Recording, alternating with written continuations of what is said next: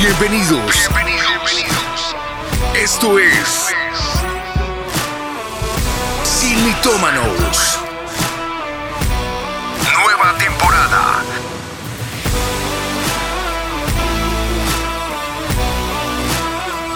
Atendidos por sus propietarios. Mi casa es tu casa. Siga usted. En Colombia, el Ministerio del Trabajo contrató a consultores en información. Ellos se llaman Informétrica SAS para conocer la percepción que tienen los colombianos sobre el acoso laboral.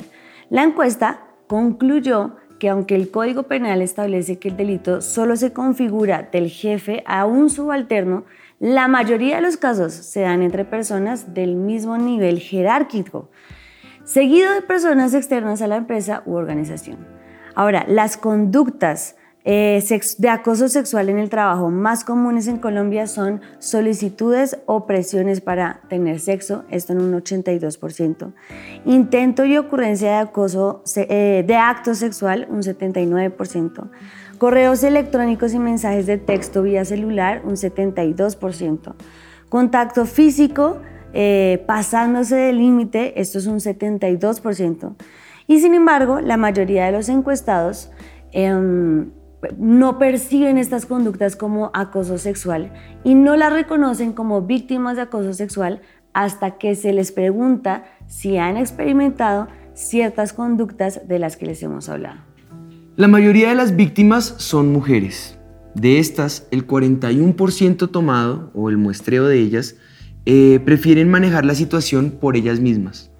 Temen eh, por denunciar eh, que puedan perder su trabajo en la encuesta, las personas que se reconocen como víctimas reportaron no haber acudido a las autoridades competentes para atender esta problemática. De esas, eh, el 10% eh, mencionaron haber denunciado ante el empleador o jefe o ante el gerente o superior jerárquico.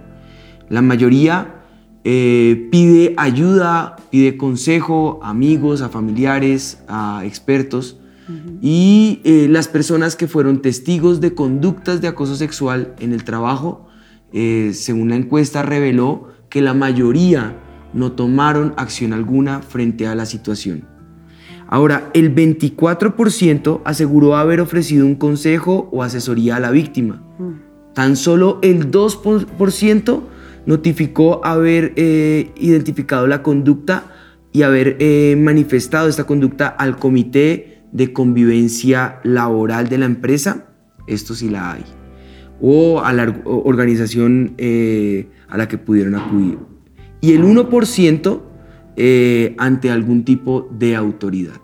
Con este sondeo, con esta encuesta, les damos un saludo muy especial a todos. Bienvenidos a un programa más de Sin Mitómanos, mi casa, tu casa. Así es. Queremos hoy hablar de este tema que tal vez no sé, no es muy común, pero que sí estamos viendo que está en todos los entornos.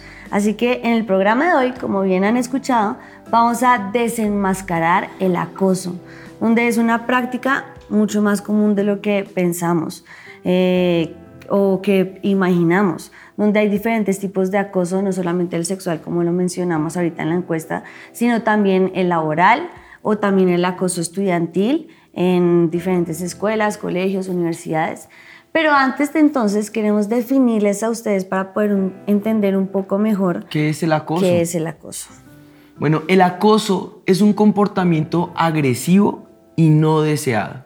Este va a involucrar un desequilibrio eh, de poder real o percibido y eh, va a enfocarse en ese comportamiento repetitivo, reiterativo, que como bien dice su palabra, tiende a, a, ser como un patrón conductual con el tiempo. Tanto niños y jóvenes eh, como adultos son acosados eh, y la pregunta es cómo se les acosa, cómo llegan a ese estado eh, y pueden padecer problemas graves, duraderos, que van a marcar por el resto de sus vidas eh, esta situación eh, en, el desarrollo eh, de su crecimiento. Existen tres tipos de acosos. El acoso verbal, el cual consiste en decir o escribir cosas indeseables y desagradables. Eh, el acoso verbal va a incluir burla, insultos, comentarios sexuales inapropiados, amenazas eh, que llevan al punto de causar daño.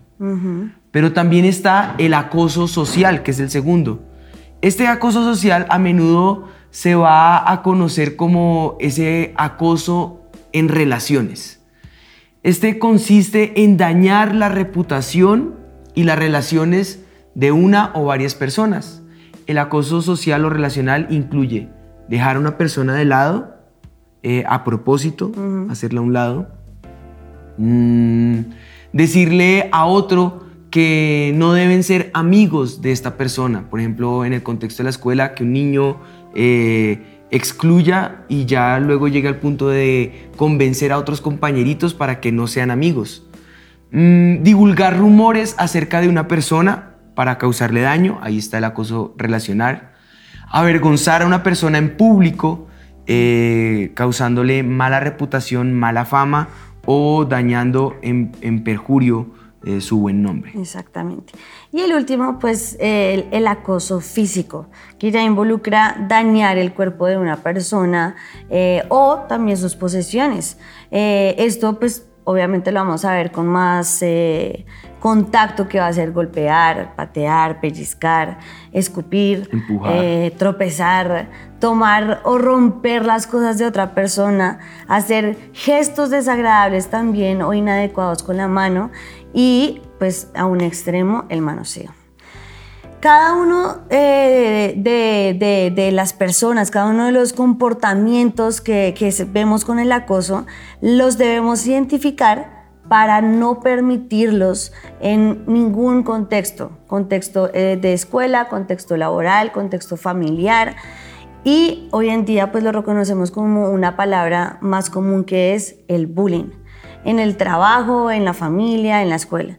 Y estos comportamientos son acoso. Incluso en la familia. Claro, incluso en la familia. Estos comportamientos son acoso y los debemos identificar para no permitirlos o no hacerlos o mejor aún, denunciarlos. Dando ese contexto amplio sobre lo que es el, tema de hoy, vamos entonces con el mito del día. El mito del día. Este mito dice así.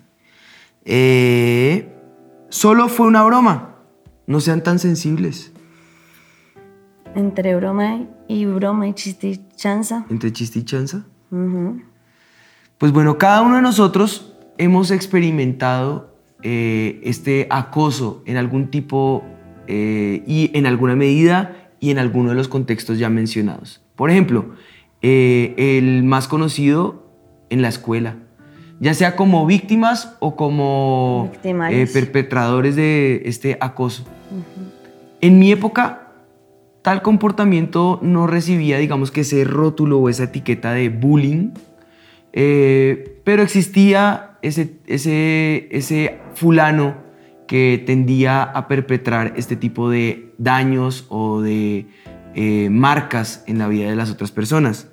Y eh, su existencia no queda excluida en nuestra época. Sin embargo, creo que nuestra generación era un poco más resiliente, puesto que al no estar identificado ese rótulo, sí o sí había, llamémoslo, eh, algún tipo de cuero más resistente en la piel, ¿no? Con el paso del tiempo hemos observado que el entorno laboral es un terreno propicio para que se manifieste este tipo de conductas. Eh, van a desencadenar ansiedades, depresiones, eh, marcas, huellas, enfermedades. Eh, y esto pues obviamente en las personas que se ven directamente afectadas o implicadas.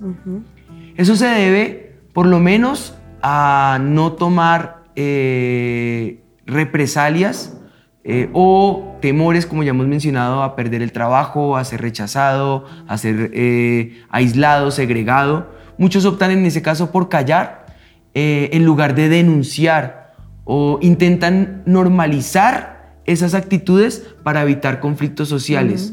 Y si es el caso del perpetrador, entonces este va a intentar neutralizar la situación. Sin embargo, quiero enfatizar con un no rotundo y enfático. Pues no podemos permitir que esa situación se convierta en algo que desencadene un común en nuestras vidas. No podemos neutralizarlo, no podemos normalizarlo. Es crucial identificar con precisión y nombrarlo correctamente. Esto es acoso. Mm, no podemos ignorar ni minimizar sus efectos. Y yo creo que eso es muy importante. Tenemos que ser contundentes y claros con esto. Bueno, amor, ¿has sufrido algún tipo de acoso? Eh, yo creo que sí, todos vivimos acoso. Yo creo que en, el entorno donde más obviamente fue en el colegio, eh, porque siempre, yo creo que siempre va a estar la víctima y el victimario. Y, y y yo creo que lo que tú decías ahorita es, no, no estaba como el rótulo como hoy lo conocemos como el bullying, pero sabías que eras eh, segregado, se burlaban o no, le gustabas al grupo en el que querías estar y entrar. Entonces yo creo que todos en, en algún momento de nuestra vida hemos vivido acoso, pero también hemos sido parte de pronto de los que... Victimarios. De los que hemos sido victimarios y pues hoy como siempre lo queremos hacer es entrar a la luz de la palabra y ver cómo, o qué hacer, cómo identificarlo y qué es lo más importante para entender en nosotros acerca de este, de este bullying o acoso. ¿Y tú? Pues yo creo que debe haber una marcada línea entre lo que es el bullying y lo que es el acoso. Y ahí es donde va la diferencia, ¿no? Nos toca tener esa, esa marcada diferencia entre bullying y acoso. Eh, yo creo que en mi época, al marcar esa diferencia y al no tener rótulos, eh, como lo decía ahorita, teníamos un poquito más cuerito, lo que nos hacía más resilientes, más resistentes. Pero por otro lado, creo que eso nos ayudó mucho a mi generación o a nuestra generación en, eh, en, una palabra, en una frase, resolución de conflictos. El Señor dijo que Él, jamás dijo que no íbamos a tener conflictos. Él lo que prometió es que todas esas situaciones, Él estaría con nosotros, Él nos acompañaría, Él intercedería por nosotros y de todas las aflicciones del justo, Él nos levantaría. Entonces yo creo que tenemos que aprender a, a entender en qué límite nosotros podemos eh, aprender a resolver conflictos. Eso para la generación de cristal, que es la que va al día de hoy. Y que si vemos acoso laboral y sabemos que muchas personas han, se han acercado a nosotros diciéndonos, pero digamos que el más común es el, es el escolar, donde se burlan de la persona, de la apariencia, de cómo hablan, de su familia, eh, bueno, de, de, de, muchas cosas se burlan los niños de, de, los otros y es muy fácil para ellos llegar a, a, ser este tipo de victimarios y permitir ese, ese maltrato hacia los otros. Y esto constituye acoso y es imperativo que nosotros, que nosotros como padres no permitamos que nuestros hijos sean ni víctimas ni los perpetradores de la, de, la, de la, conducta de ser victimarios. Y a menudo es, es sencillo apoyar a nuestros hijos cuando son el objeto de este tipo de maltrato, es decir, cuando son las víctimas. Sin embargo, carecemos de la, la preparación necesaria para corregir a los que son los victimarios y saber que no podemos permitir que ellos maltraten a los demás. Por esa razón es que queremos que abran sus ojos y podamos proporcionar una educación sólida en el hogar para que tanto los que puedan ser víctimas como los victimarios entiendan qué es lo que dice la palabra de Dios acerca de lo que es el acoso. Y yo creo que uno de los pasajes más Por eso nos encanta la palabra de Dios, porque recuerden que si nos busca que la verdad de Dios se establezca en nosotros para evitar cualquier mito y mentira del Satanás. Y yo creo que uno de los pasajes que más, más hemos tenido siempre en nuestro hogar ha sido este. Salmo 1.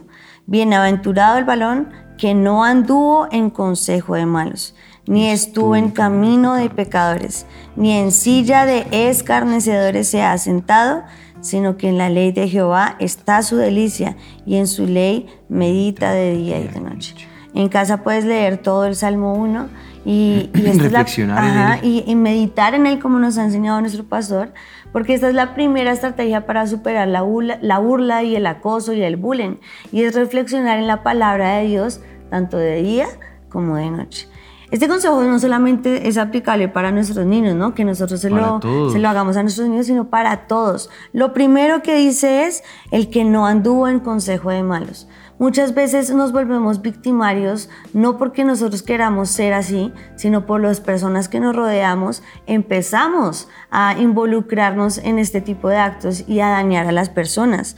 Pero luego dice, no estar en ese camino de pecadores, Y ni mira, en silla mira que de se, dice acá, escarnecedores se siente". no nos podemos sentar en silla de escarnecedor. Porque es que, no, o sea, es, es todo un camino. Primero, a- acudir al día y la noche. No es un momentico solamente, es que en nuestra conversación y en nuestro diario andar esté la palabra de Dios. Y la única manera de, de causar que la palabra de Dios esté en nosotros es causando que la palabra de Dios esté en nosotros. Que viva día y noche. Cuando dice día y noche es que en todo momento pensemos en Él. Pero fíjate que me encanta lo que dices, de no permitir el juicio. Y al no permitir el juicio es, es como caer en la conducta de, de, de lo que hablan los demás, de lo que los demás dicen, de a dónde va Vicente, a dónde va la gente. Y de ser parte del común denominador y si todos se ríen, entonces yo también me tengo que reír y terminé siendo yo un burlador o un escarnecedor y pasar a esa parte preciosa que dice, ni en silla de escarnecedores se ha sentado. Ese es el que es bienaventurado. Ese es el que es más que afortunado, ese es el que es dichoso, el que no se ha sentado en silla de escarnecedores. Y si hemos sido escarnecedores, pues ese es un, ese es un rajatablazo para aquel que ha sido perpetuador o victimario. Ahora bien, al explorar más a fondo, nos vamos a encontrar con conductas laborales que son problemáticas, como abuso de poder, como maltrato verbal, como maltrato psicológico. Y pues es lamentable porque el acoso sexual tiende a afectar a las mujeres en mayor medida. Sin embargo, no excluye a los hombres. Y aunque hemos visto en el inicio del programa que cada una de estas actitudes se considera acoso según la ley, nos preguntamos por qué a menudo lo reconocemos como tal, o no, mejor aún, porque no las identificamos como tal. Y el temor, eh, en sus dive- diversas formas, va a jugar un papel preponderante. Siempre el temor, tanto para lo bueno como para lo malo, es el que juega el papel preponderante. Es importante identificar el temor, por ejemplo, ya lo hemos dicho muchas veces, a perder el empleo, a dañar la reputación, pero también a enfrentar otras consecuencias negativas. Y va a ser crucial comprender que esta mentalidad de temor no es la voluntad de Dios para nosotros. Él desea que, al pe- él dice la palabra del Señor, el perfecto amor echa fuera el temor. Entonces el Señor prefiere que vivamos en amor, no en temor. No podemos vivir en opresión, no podemos vivir subyugados, no podemos vivir como objeto de burla, porque eso no es vida. No debemos permitirnos vivir en ese estado. Por lo tanto, te animamos en esta hora a presentar tus preocupaciones primero ante el Señor, buscando su orientación, buscando su fortaleza, buscando su dirección. Y entonces Él va a proporcionar el momento adecuado y oportuno para que puedas expresar tus inquietudes, pero sobre todo que denuncies. Lo que sea que tengas que denunciar, lo que estés experimentando en tu entorno laboral y, y si es eh, en el entorno laboral, pues denúncialo. Si no te atienden, hazlos, hazlo saber a tus familiares y a tus allegados. Y si es necesario, pues ante la ley. Pero es esencial romper el ciclo del temor, romper el ciclo de la pasividad y permitir que la voz de la justicia y de la verdad resuenen en tu vida. Al confiar en Dios vas a encontrar valentía para superar estas dificultades, pero también vas a contribuir, vas a generar un cambio necesario, porque en tu lugar de, la- de trabajo te vas a dar cuenta que si tú fuiste acosado o acosada, no eres el único. Si hay un victimario, este también tiene un patrón conductual y, y esto es un llamado de atención a la sociedad en general. Y esto eh, va a abrir los ojos a la ley Esto va a abrir los ojos a los que están alrededor tuyo para que ellos entiendan que no pueden continuar en esa, en esa, en esa actitud, que ese no es una conducta adecuada.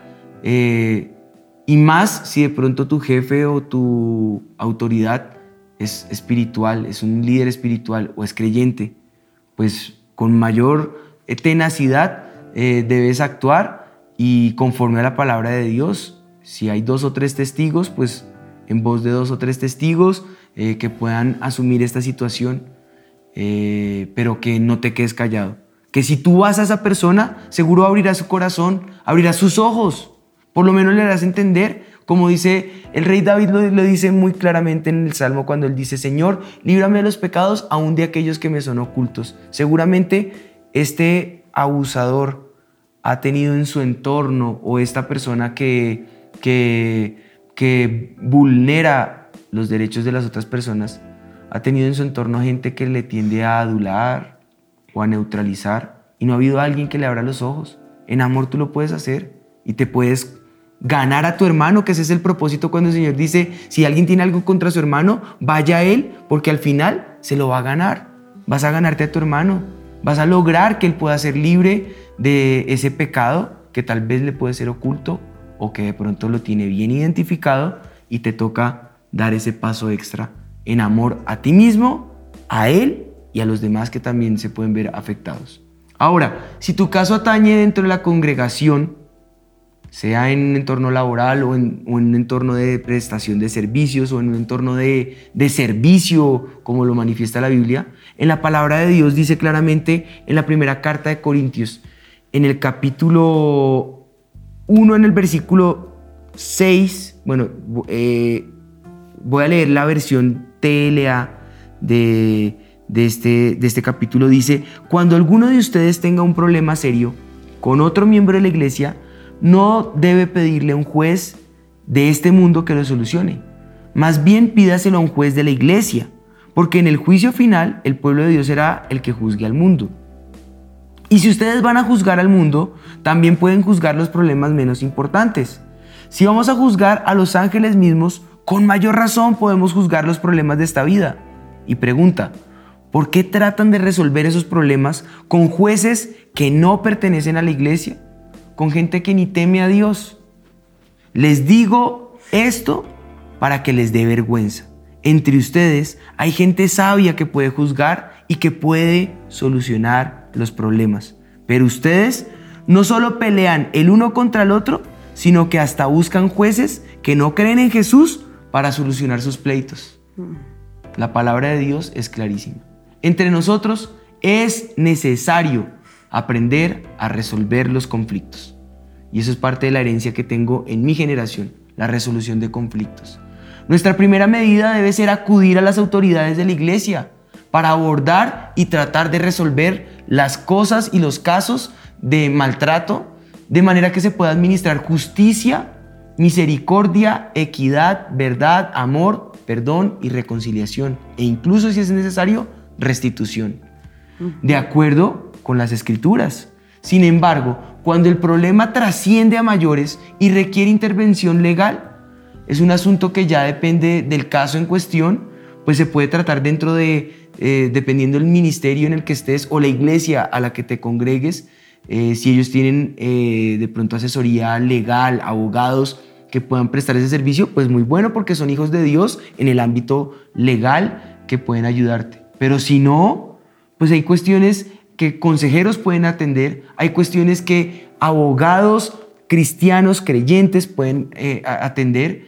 Y si no, pues ve a alguien capacitado para abordar estos temas desde, desde la esfera ya del ámbito legal, desde una perspectiva eh, legal. Y es fundamental tomar medidas cuando la situación así lo exige, que asegure un enfoque completo y adecuado. Y si tienes que acudir a la ley, ve, pero no te quedes callado. Es necesario acudir a ellos y si lo tienes que denunciar, denúncialo y si lo tienes que poner una, eh, causa, eh, una causa, pues hazlo. Si lo tienes que eh, entutelar, en tutela. Si tienes que demandar, pues hazlo. Pero primero las medidas que la palabra del Señor nos da. Primero ir a la persona.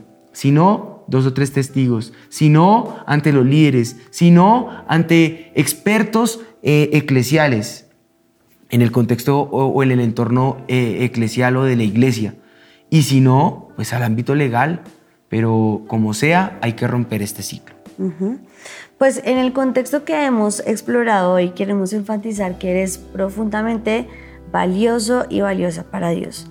El acoso en muchas ocasiones desencadena una, una disminución en la autoestima y puede hacer que olvides tu identidad en Jesús.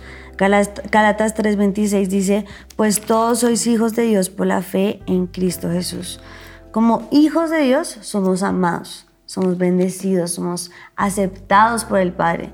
Llevamos su espíritu en nosotros y por lo tanto no debemos permitir que las circunstancias alrededor nos hagan perder esa confianza que tenemos en Él. El enemigo, mira, siempre va a intentar arrebatar tu identidad, pero no permitamos que tenga éxito en eso. Ahora, la parcias, si has estado del otro lado y has participado tú en esos actos de bullying, de acoso, de maltrato, es crucial que reflexionemos en la siguiente escritura que es muy importante. Dice Primera de Juan en el capítulo en el capítulo 3. en el versículo 9, dice, todo aquel que es nacido de Dios no practica el pecado, porque la simiente de Dios permanece en él y no puede pecar porque es nacido de Dios. En esto se manifiestan los hijos de Dios y los hijos del diablo. Todo aquel que no hace justicia y que no ama a su hermano no, es de Dios. Si tú eres de los que participa en la burla, es el escarnio, el acoso, el bullying, no eres hijo de Dios. Porque un hijo de Dios ama a su hermano como a sí mismo. Un hijo de Dios protege al otro. Un hijo de Dios se encarga de que las personas que están haciendo el acoso no lo hagan. Por eso si no estás, estás viendo del colegio, de una escuela, no permitas la burla entre tus compañeros, no permitas el escarnio, el acoso. Los hijos de Dios no participamos de estas cosas, sino dice muy claramente que somos hijos del diablo. ¿De quién quieres ser hijo? Si quieres participar en eso que hacen las personas que hacen acoso, bullying, maltrato, o quieres ser un hijo de Dios que no participa, no se involucra en tales comportamientos. En cambio, lo que va a buscar siempre es el perdón de aquellos a los que has herido. Si tú has participado en esto, hoy es el día de arrepentirte, cambiar tu conducta, porque todo lo que el hombre siembra, eso también va a cosechar. Por lo tanto, es esencial que tú hoy limpies tu corazón, que no permitas que Satanás te utilice para afligir a los otros. Sí, eso es importantísimo. Afligir a otros sería comportarnos como hijos del diablo, como bien lo dices, y practicar los frutos de la carne. Pero es importante que en este momento aprendamos en mitómanos, en la vida como creyentes, en, nuestra vida como hijos e hijas de Dios a vivir según el fruto del Espíritu. Estudia el fruto del Espíritu, sus nueve virtudes, y que todas ellas sean las que te den vida y fortaleza. Eso yo creo que es esencial, ¿no? Sí, así que yo creo que es tiempo para orar, para que si tú has sido víctima, pues hoy puedas pedir al Señor que esa identidad en Cristo sea renovada que aspires a vivir conforme a los principios del amor, de la justicia, de, tener tu identidad clara en Cristo, pero si has sido victimario, que hoy puedas pedir perdón, arrepentirte y saber que puedes dar un impacto en los demás que sea significativo, positivo, de amor, eh, en donde se refleje que eres un hijo de Dios. Y que la palabra de Dios vive y mora en tu corazón. Pues oremos entonces. Padre, nosotros ponemos delante de ti, Señor, cada una de nuestras aflicciones. ¿A quién más podemos correr si solamente tú tienes palabras de vida eterna, Señor? ¿A quién más podemos acudir cuando el mundo nos ha golpeado o nosotros mismos hemos permitido que nos golpeen al quedarnos callados, al no denunciar, al neutralizar o normalizar estas situaciones? Tal vez hemos cometido nosotros esa falla. Tal vez nosotros mismos hemos permitido que vulneren nuestros derechos.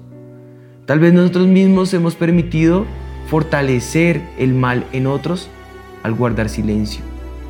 Hoy clamo que nos des valentía en ti, Señor. No nos has dado espíritu de cobardía ni de temor, sino de fe, de amor, de dominio propio. Y que eso sea lo que resalte en todo aquel que es hijo de Dios, avivado, y a todos los que nos escuchan en sí mitómano, Señor. Que sean valientes en ti, que sean fuertes en batalla, que tengan pureza, que tengan fe, que tengan amor, pero que no tengan cobardía, Señor.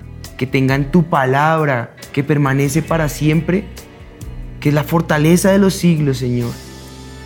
Eres tú, Señor, esa fortaleza de los siglos. Que te hagas real en nosotros de tal manera que podamos manifestar amor y cuando sea necesario denunciar y cuando sea necesario tener carácter, pero que jamás puedan seguir vulnerándonos ni haciéndonos más daño, Señor. Aquel que ha sido dañado por causa de otro y en este momento se encuentra en depresión o en este momento se encuentra exasperado o en este momento se encuentra en agobios o en este momento se encuentra eh, totalmente oprimido. Yo ato ese espíritu de opresión sobre su vida. Yo maldigo todo lo que se ha levantado a su alrededor en su entorno para hacerle daño. Lo mando a salir fuera de su vida. Todo daño permanente, constante, reiterativo, repetitivo. Todo abuso que se ha levantado sobre la vida de tus hijos y de tus hijas que hoy nos escuchan. Yo lo ato con el poder que tú nos has dado para atar y desatar yo ato ese espíritu de opresión sobre la vida de tus hijos. Y ordeno que en esta hora son libres por el poder del Espíritu de Dios. Ordeno que en esta hora tu mano poderosa les toma y les levanta, les da una segunda oportunidad. Su identidad no queda marcada por un golpe de la vida, queda marcada por la restauración de tu espíritu, el soplo de tu espíritu y la imagen de tu espíritu en cada uno de nosotros. Declaro que en esta hora tus hijos se levantan con fortaleza, no en sí mismos, sino en la fortaleza que eres tú, esa fortaleza de los siglos. Declaro que en esta hora tu poder se perfecciona en medio de la debilidad de cada uno de nosotros y nos hace más grandes en ti, nos hace vencedores, nos hace guerreros en batalla, nos hace valientes victoriosos para gloria de tu nombre. Y sobre aquellos que han sido victimarios o que han proporcionado daño en otros, Señor, oro en esta hora tu misericordia, tu perdón caiga sobre ellos, Señor. En primer lugar, tu temor que nos lleva al arrepentimiento. En segundo lugar, el arrepentimiento genuino y de corazón, Señor. Que sean capaces de levantar el teléfono y llamar a aquellos a quienes han dañado y pedirles perdón, que sean capaces de restaurar relaciones que se han roto por causa de su mal carácter, por causa de su exceso de autoridad, por causa de su arrogancia, soberbia, altivez, orgullo con el que se han levantado a subyugar a otros, a por debajear a otros, a dañar a otros, Señor. Que tengan hoy carácter en ti para arrepentirse que puedan en este momento restaurar el corazón de aquellos a quienes han dañado. Y que a partir de este momento, como decía mi esposita hace un rato, tengan el carácter para comportarse como hijos e hijas de Dios, no como hijos del diablo. Con ese espíritu que es capaz de ser ejemplo y testimonio para los demás, de ser luz y sal para otros, de manifestar el olor de tu conocimiento en todas partes, de manifestar tu amor a donde quiera que vayan. La fragancia de tu espíritu a donde sea que entren, Señor. Y que tengan la valentía para restaurar, resarcir y sanar a otro, Señor. En el nombre de Jesús. Que vivan por el poder de tu espíritu. Que el fruto de tu espíritu sea una verdad en cada uno de nosotros. Y que tu palabra, que es verdad, permanezca en nuestras vidas, nos gobierne y nos levante en el nombre de Jesús. Amén, amén. Gracias te damos, Gracias, Señor. Señor. Amén. Pues recordemos el mito del día. Solo fue una broma, no sea tan sensible. No podemos normalizar a lo que debemos llamar por su nombre, que es acoso. Si has sido víctima, fortalécete en el Señor. Y como oramos hoy, pedimos que te sane emocionalmente, físicamente y que te dé el momento para hablar, ya sea en tu colegio, en el trabajo o en la iglesia, porque sabemos que Dios te quiere hacer libre. Él nos desea libres. Así que gracias a todos por conectarse con nosotros, por estar aquí en Sin Mitómanos. Eh, nos encanta el nombre de esta, de esta temporada que la hemos denominado Mi casa, tu casa.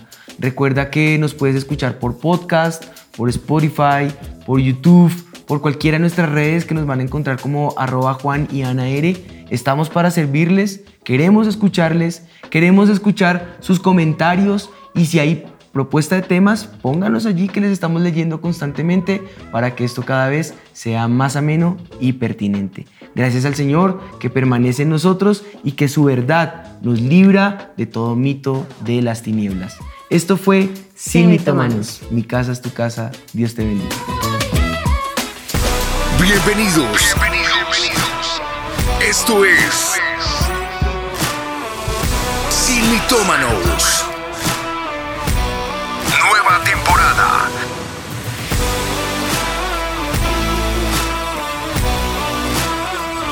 Atendidos por sus propietarios.